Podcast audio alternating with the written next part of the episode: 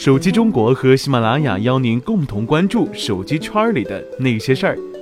价格战和高端范儿，国产手机难逃的宿命。四月六号，手机行业有两场重要的发布会。下午的魅蓝 Note 3售价七百九十九元，晚上伦敦发布的华为 P9、P9 Plus 售价五百九十九欧元起。这两场对比鲜明的发布会，可谓国内智能手机市场的真实写照。一方面，国内手机市场的价格战没有休止，愈演愈烈；另一方面呢，手机厂商又期望走向高端市场，提升品牌溢价。为何这两种看似截然相反的趋势，能在中国智能手机市场如此和谐共生呢？我们不妨一起来看一下。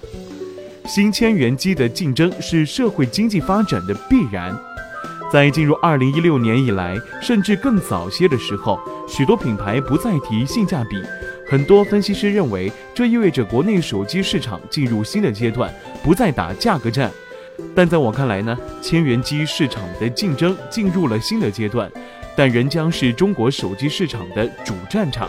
在千元市场呢，价格战总是绕不过的一个坎儿。从社会经济宏观层面上来说，这是由中国社会进入消费升级阶段以及经济下行压力增大共同决定的。用户需要一部更好的手机，但在消费时可能会更加谨慎，因此一款廉价却又相对高品质的手机成了最好的选择。这就是新千元机在千元的价格提供了原本属于中高端手机的功能、工艺和用户体验。而从手机行业的特性来看，新千元机市场竞争也会是主线，有以下几个方面的原因：一是市场竞争加剧，尽管行业的所谓洗牌从来没有停止，但除了白牌，其实这个行业总体的玩家不减反增，互联网品牌、家电品牌等的涌入，让本就增长趋缓的手机市场竞争越来越激烈，价格战在所难免；二是行业成熟度提高。以目前国内智能手机产业上下游的成熟度，从产到销，目前几乎可谓一条龙服务。这带来的问题则是产品同质化加剧，价格就成为了竞争的关键因素。三是用户价值提升，让硬件赚钱变得不那么重要了。不管是否能实现，智能手机却为厂商带来了通过内容、服务等获利的机会，因此厂商的定价策略可能会更加激进。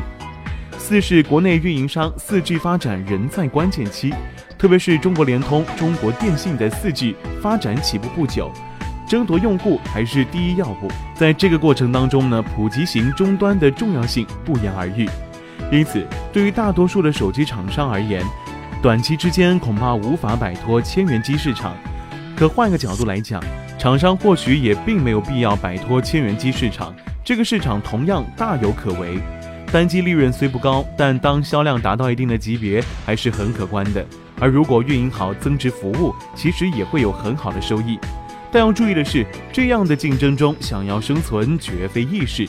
它需要厂商真正做好千元机。千元机和工匠精神并不矛盾，在成本可控的情况下，努力做好最好的产品才是关键。把握高端市场机会，关键在于真正的创新。说手机厂商在中高端市场仍有机会，同样和社会经济发展相关。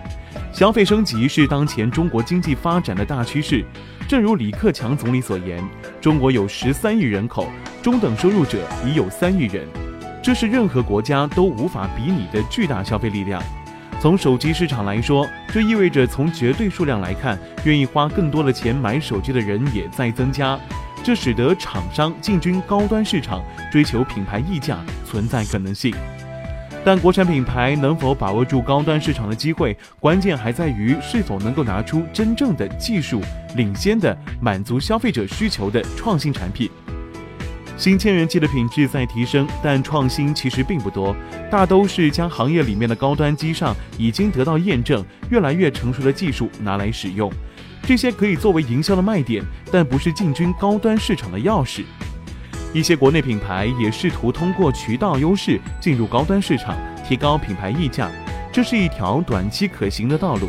但从长远的发展来看，品牌溢价还是需要产品和技术的创新作为支持，否则可能会走向诺基亚的老路。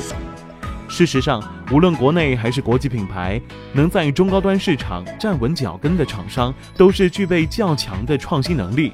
此前，国产手机更多的是追求模仿领先者，而现在至少在某些局部功能方面实现了超越。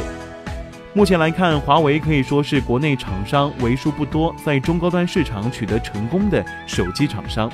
这也就能说明问题。从研发投入、专利积累来讲，华为都是目前国内手机厂商中的佼佼者。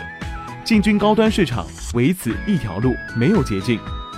这个市场需要千元手机，也需要高端手机。对于厂商来说，当志存高远，也需要量力而行。诗和远方的田野固然美妙，但眼前的苟且也同样是躲不开的宿命。